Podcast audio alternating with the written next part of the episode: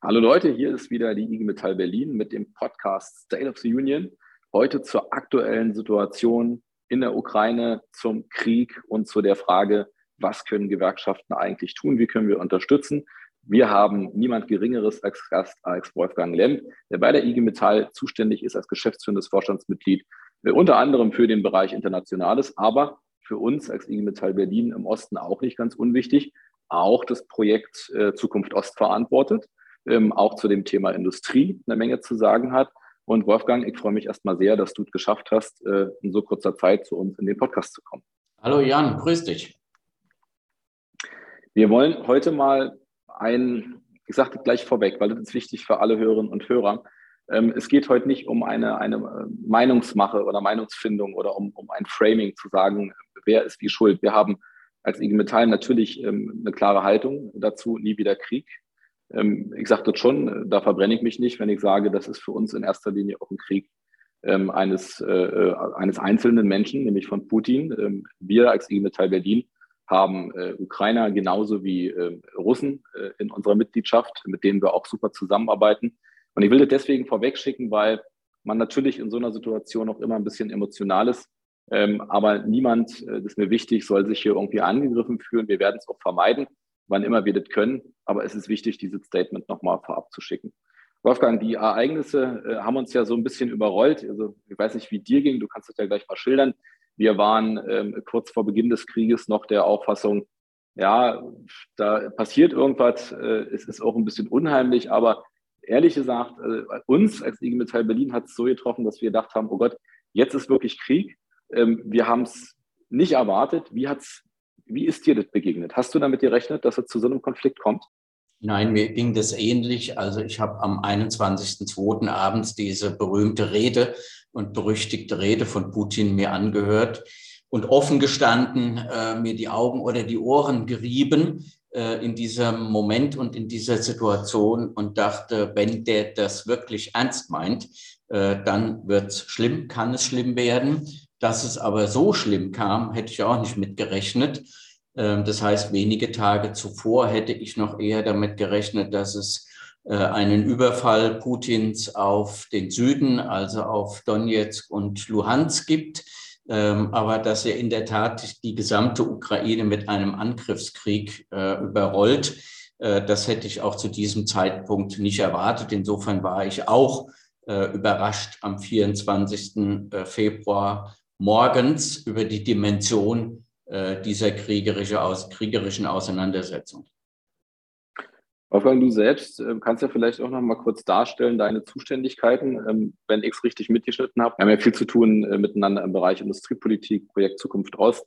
Aber ich habe mitbekommen, dass du ja auch viel in Europa und auch ähm, generell global unterwegs warst.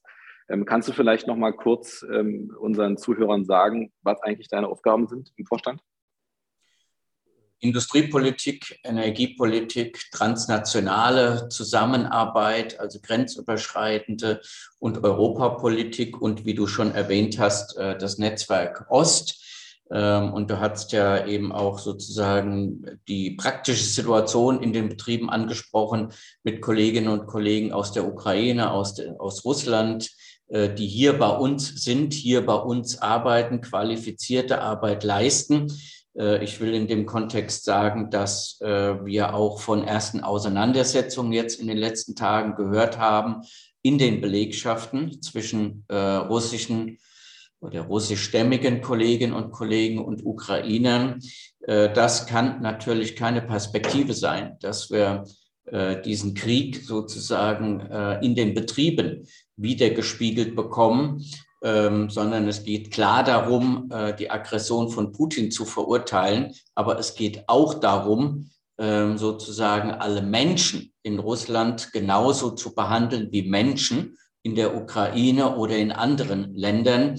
Äh, das ist, glaube ich, ähm, oder ist eine klare Grundhaltung äh, von uns als IG Metall, äh, als Gewerkschaften, die wir uns auch jetzt immer noch als Teil der Friedensbewegung sehen. Das ist ein wichtiger Punkt, den du angesprochen hast. Deswegen auch vorhin meine Einleitung. Ähm, wir verurteilen natürlich jegliche äh, Aggressionshandlungen auch in den Betrieben. Ähm, ich kann zumindest aus Berlin berichten, ähm, dass wir eine ganz gute Stimmung haben, dass ähm, eher die einhellige Meinung ist, das ist hier kein Krieg zwischen, zwischen zwei äh, Völkern, sondern das ist ein Krieg, der sich auf anderer Ebene abspielt, aber natürlich äh, viele Opfer hervorbringt auf beiden Seiten. Ähm, so, um einfach mal ähm, vielleicht mal einen positiven Aspekt reinzubringen. Wir haben ähm, die Tage auch einen Betriebsratsvorsitzenden aus einem sehr großen Betrieb äh, bei uns äh, im Podcast, der ähm, einen Teil seiner Familie äh, letzte Woche ähm, aus der Ukraine nach Deutschland geholt hat. Ähm, wird, glaube ich, sehr spannend, was er zu berichten hat. Und ich habe mit ihm auch darüber gesprochen, wie ist eigentlich seine Haltung zum Thema Russland, also zu den Russen. Äh, und der teilt das, was du sagst. Er sagt, das äh, werfen wir den Russen nicht vor, ja, äh, sondern es ist, der Aggressor heißt Putin.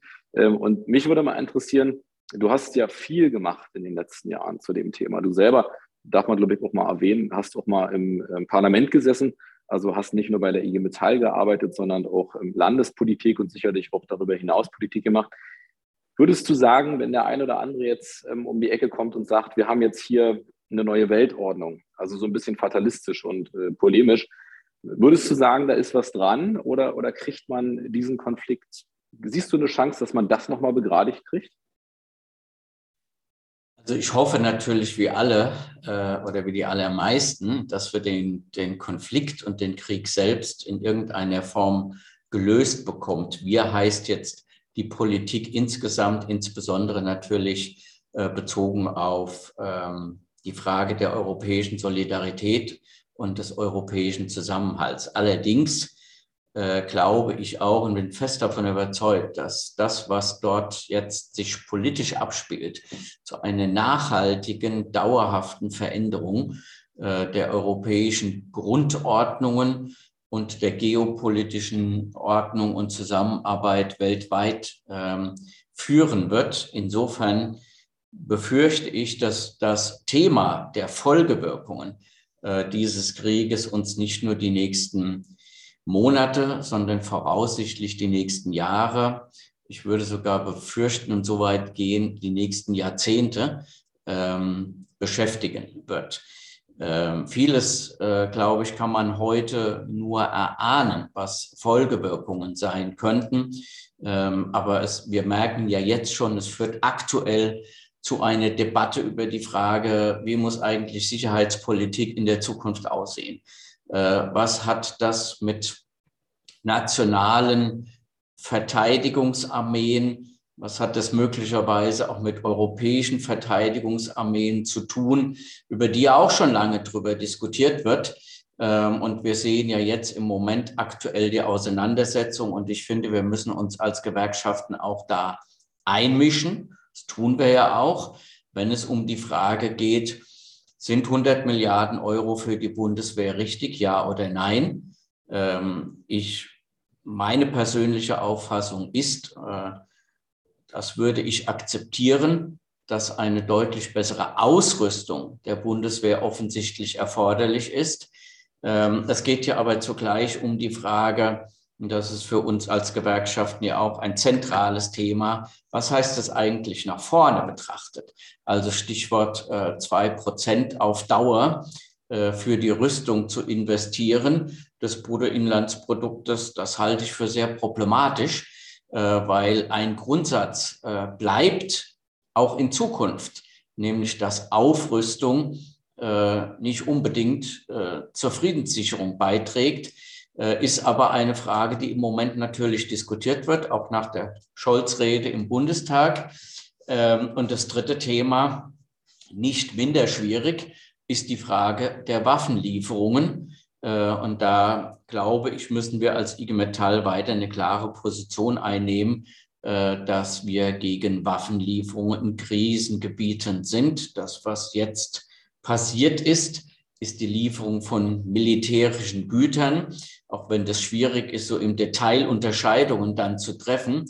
Aber hier geht es natürlich äh, nach vorne betrachtet um wesentliche Grundsätze von friedenspolitischem Engagement. Und da äh, sind wir als Gewerkschaft natürlich unserer Tradition und unserer Geschichte äh, auch verpflichtet.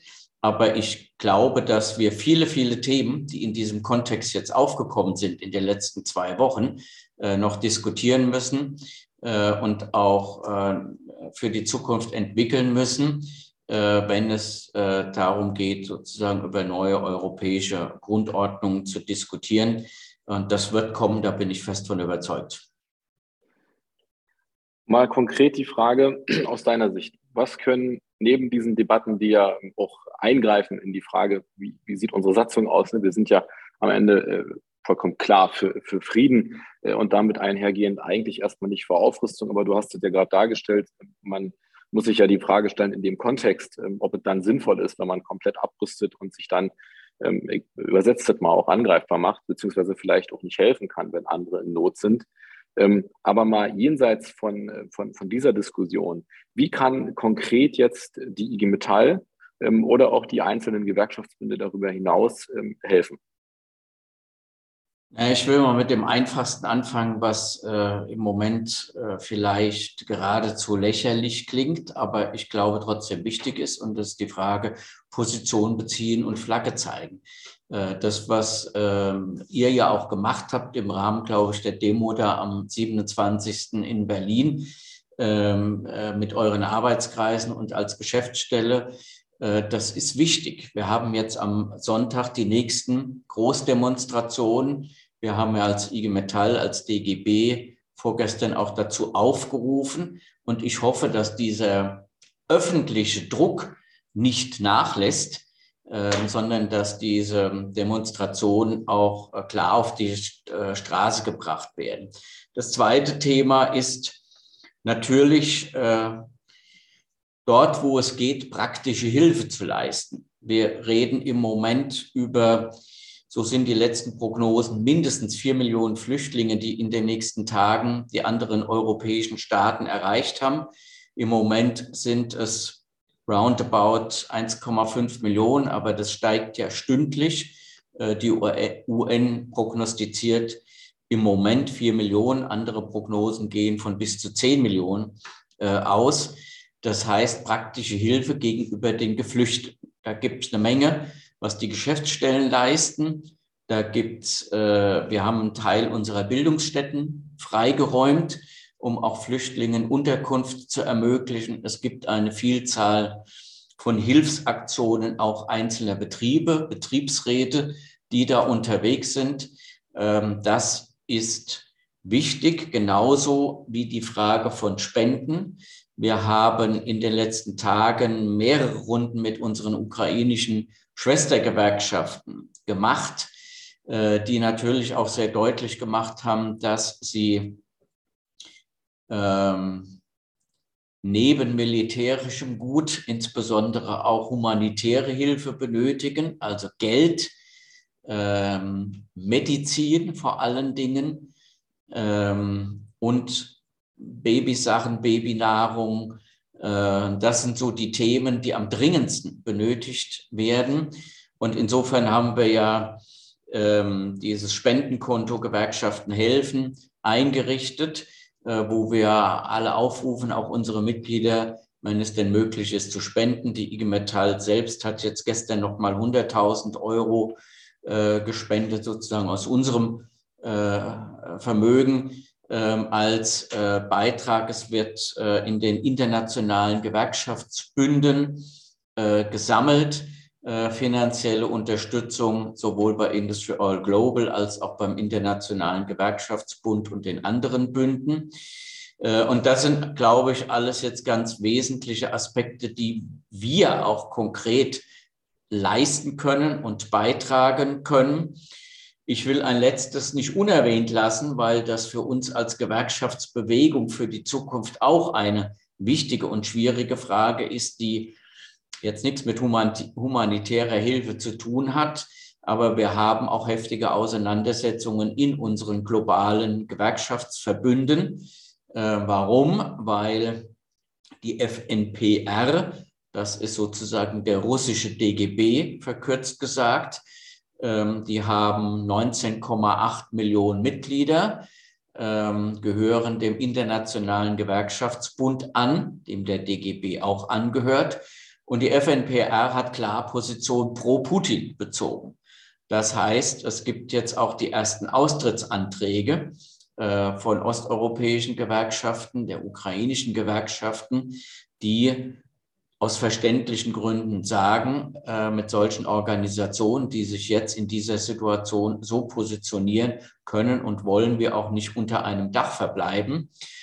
Ähm, und äh, Austrittsanträge gegenüber der FNPR gestellt. Damit will ich nur sagen, auch dieses Thema, was im Moment sicherlich nicht das Wichtigste ist, die Frage nämlich, wie wir künftig ähm, über die Grenzen hinaus gewerkschaftspolitisch zusammenarbeiten, wird äh, für die Zukunft auch eine wichtige Frage sein. Und da deuten sich im Moment die Probleme nur an. Jetzt wird auch klar, warum du gesagt hast, dass das Thema uns länger beschäftigen wird, weil es auch quasi an die Substanz geht von unseren Strukturen. Also in der Frage, wie, in welchen Verbünden können wir eigentlich auch sein, mit wem können wir da zusammen agieren. Ähm, klar verstanden. Ähm, jetzt mal noch ähm, so ein paar polemische Fragen, die seien erlaubt. Du musst sie auch nicht beantworten, aber äh, wir fragen ja vorher immer unsere Mitglieder, ähm, ob sie einfach mal ein paar Fragen haben, die sie stellen wollen. Deswegen sind die jetzt zum Teil sehr platt. Äh, und wenn sie dir zu doof sind, Wolfgang, dann sagst du, das ist aber im Format bei uns so üblich. Eine Frage, die jemand gestellt hat, ist äh, eine ganz einfache, aber die vielleicht den einen oder anderen umtreibt. Müssen wir uns Sorgen machen, dass ähm, Russland ernsthaft Atomwaffen einsetzt oder schätzt du ein, dass wir hier ähm, vor allem eine Bedrohungslage haben, die eher benutzt wird? Ich glaube akut, das heißt heute, morgen und übermorgen, wäre meine persönliche Einschätzung nein. Grundsätzlich würde ich die Gefahr nicht ausschließen. Okay, das sind dann die Momente, wo mir dann auch mal kurz die Worte fehlen. Ähm, eine weitere Frage ist mit Blick ähm, auf den Aggressor selbst, ähm, also Putin. Wie würdest du denn äh, empfehlen, wenn du jetzt sozusagen allumfassend mächtig wärst, wie soll man mit dem umgehen? Soll man den Dialog mit ihm suchen? Soll man, äh, so wie jetzt passiert ist, ja auch sanktionieren, klare Grenzen setzen? Wie, oder vielleicht mal anders gefragt, kann man ihn wieder einfangen? Was glaubst du? Ich befürchte ihn als Person nein, aber ich kenne ihn natürlich auch nicht persönlich. Ähm, aber ich befürchte ihn als Person nein.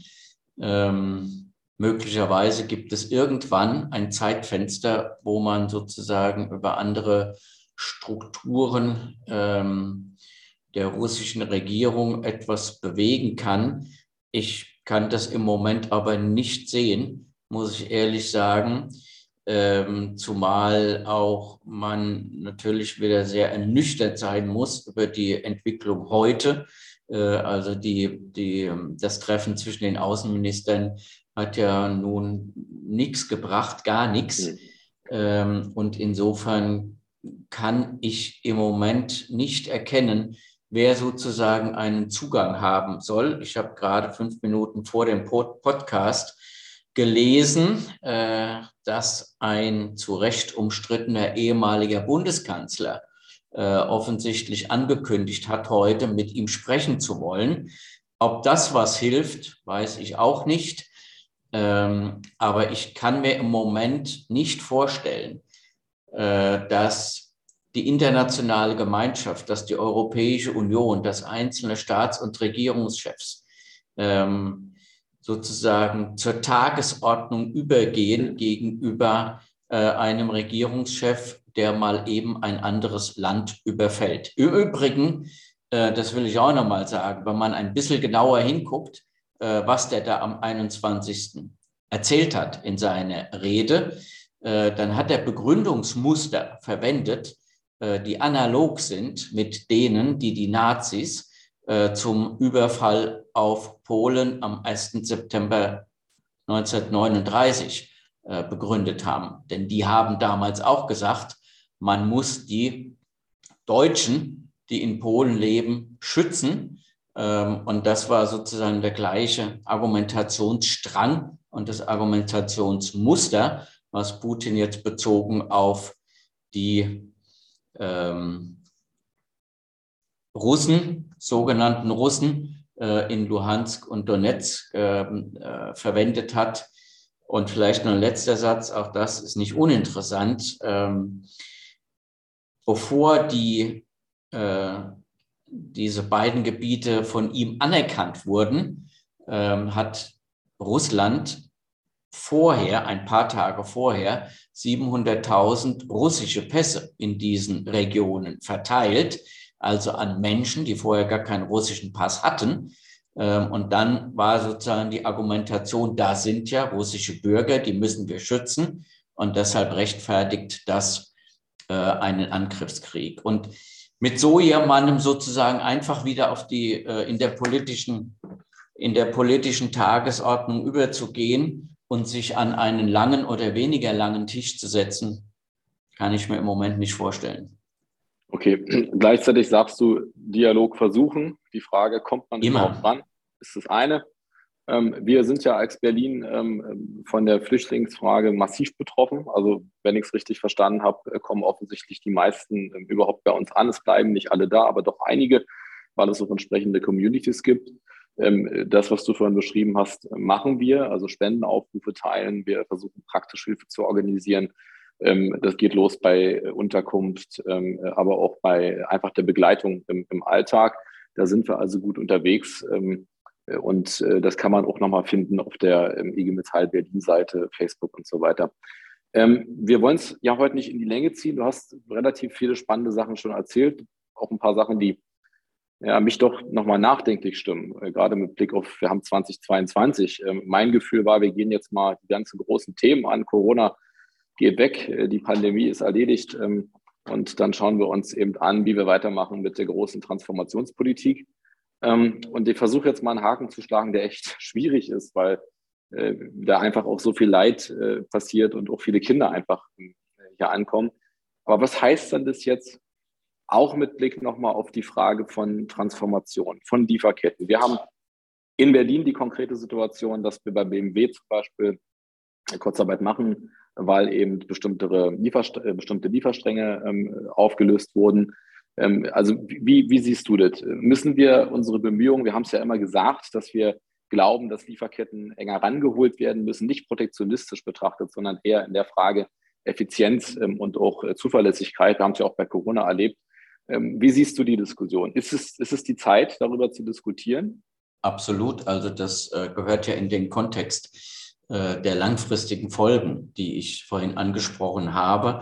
Äh, das bezieht sich ja auch und insbesondere auf diese Themen. Also dazu gehört das Thema Lieferketten, dazu gehört das Thema Energieversorgung vor allen Dingen. Ähm, da stehen wir ja vor massiven Herausforderungen mhm. und ähm, äh, die Fragen müssen dringend angegangen werden. Äh, jedem ist aber klar, dass selbst wenn sie dringend angegangen werden müssen, in ein paar Wochen oder Monaten nicht gelöst werden. Ähm, ich kann gut verstehen und, und bin ja sozusagen der Erste, der sich in diese Reihe stellt, dass wir beispielsweise erneuerbare Energien noch schneller ausbauen müssen. Ähm, das ich habe bisher aber beispielsweise kein friedenspolitisches Signal von Söder gehört, der jetzt die 10H-Regelung in Bayern gekippt hätte in den letzten 14 Tagen. Also die Frage, was heißt das praktisch? Ne? Und das wird nicht äh, innerhalb von wenigen Wochen oder Monaten gehen. Das heißt, wir müssen uns ernsthaft mit der Frage beschäftigen, äh, wie werden die Energiereserven und Überbrückungstechnologien organisiert. Jeder, auch ich, habe bislang immer gesagt, im Zuge der Energiewende muss Gas als Brückentechnologie funktionieren. Mhm. Ähm, das wird jetzt nicht mehr funktionieren, weil wir vom russischen Gas weg wollen. Also geht es natürlich faktisch um die Frage, was heißt es ähm, an andere Energieversorgungsquellen? Und meiner Einschätzung nach ist im Moment die realistischste Variante, dass man in der Tat über eine längere als bis vor 14 Tagen noch geglaubte äh, Kohleverstromung nachdenken muss äh, um die Energieversorgung für die deutsche Industrie sicherzustellen. Das alles hat sofort praktische Folgen. Ähm, die Automobilindustrie, Stichwort Kabelstränge hast du erwähnt. Äh, wir hatten gestern unsere Maschinenbauer zusammen, also die Betriebsräte. Ähm, die haben berichtet, es gibt jetzt im Moment noch nicht wie bei der Automobilindustrie konkrete Auswirkungen, aber sie werden in eins, zwei oder drei Wochen kommen. Ähm, es wird Auswirkungen geben über die Lieferketten, weil bestimmte Teile äh, für bestimmte Teilbranchen des Maschinenbaus aus China kommen. Ähm, jetzt kommen die nicht mehr über die Seewege, die kommen auch nicht mehr über die Luft. Ähm, dann hat man versucht, äh, über die transsibirische Eisenbahn was zu organisieren. Das funktioniert jetzt aber auch nicht mehr, äh, weil die bekanntermaßen durch Russland geht. Also werden Teile fehlen, äh, werden Rohstoffe fehlen, die teilweise auch aus Osteuropa, aus der Ukraine geliefert wurden, die wiederum für die Chipproduktion von entscheidender mhm. Bedeutung mhm. sind. Also all das wird in der Lieferkette Probleme nach sich ziehen.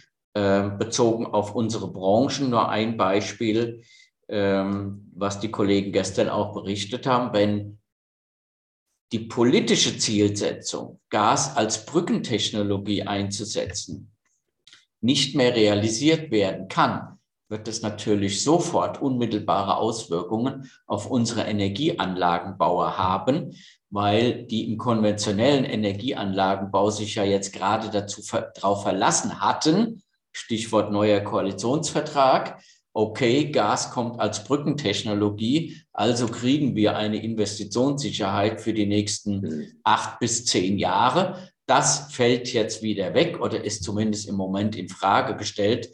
Das heißt, die ökonomischen Folgewirkungen äh, werden sowohl äh, was Lieferketten, was Rohstoffe betrifft, was Energie betrifft, glaube ich, sehr, sehr nachhaltig sein. Und das wird uns vor riesige Herausforderungen stellen. Und gleichzeitig, und deswegen habe ich versucht, diesen Haken zu schlagen, der ja offensichtlich doch nicht so ähm, weit hergeholt war, heißt es für uns als IG Metall nicht weniger, sondern mehr Aufgaben. Und äh, die Rolle wird eigentlich nochmal bedeutender, weil wir ja, wir eigentlich dann äh, eine Transformation der Transformation erleben. Du hast es angesprochen, die Kohlefrage wird neu aufgemacht, äh, das Gasthema wird neu aufgemacht. Ähm, auch da ist ja viel verlagert worden ähm, nach Osteuropa und so weiter. Ähm, also eigentlich doofe und schwierige Zeiten, weil Menschen leiden und gleichzeitig aber auch ein Grund, als IG Metall den Kopf nicht in den Sand zu stecken, sondern da aktiv mitzugestalten und auch dafür einzutreten, weil du hast es vorhin angesprochen, wir versuchen nicht nur energiepolitisch äh, und auf anderen Ebenen uns da zu engagieren, die Transformation zu begleiten, sondern auch praktisch zu helfen.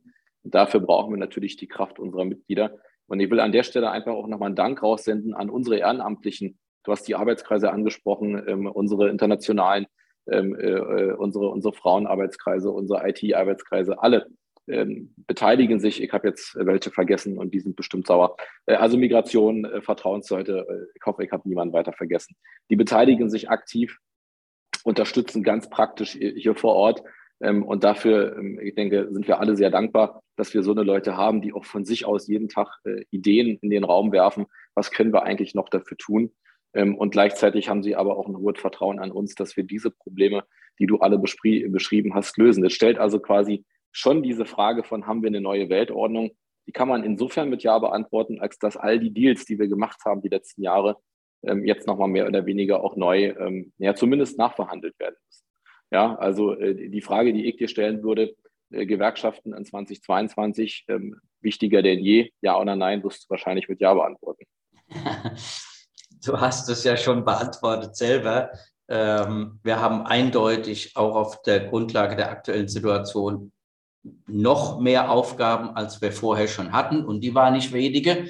Das heißt, ähm, ich will auch ausdrücklich nochmal unseren Betriebsräten danken. Die machen ja gerade mal eben äh, so nebenbei, äh, neben Corona, Transformation und Krieg, die Betriebsratswahlen in den Betrieben. Und die Betriebsräte äh, machen eine hervorragende Arbeit, die Metallerinnen und Metaller in den Betriebsräten.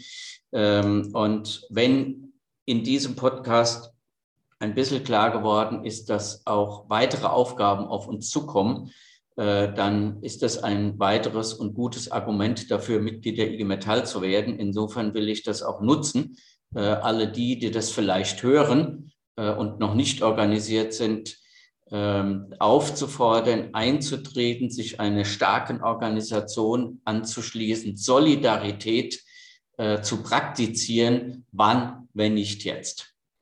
Ein besseres Schlusswort kann man nicht haben. Wir haben die 30 Minuten Punktlandung heute gemacht. Wolfgang, ich danke dir ganz herzlich äh, für dieses Gespräch, für die Einblicke. Wir verabreden uns nochmal. Wir wollen natürlich auch noch intensiv sprechen über das Projekt Zukunft Ost, über Industriepolitik. Wir haben noch viel mehr. Wir könnten noch viel länger sprechen, aber heute sollte es erstmal konkret um diesen Konflikt gehen, auch um ein paar Schlussfolgerungen daraus. Und ähm, ich darf gar nicht so viel reden, weil das, was du zum Schluss gesagt hast, spult nochmal zurück, Leute.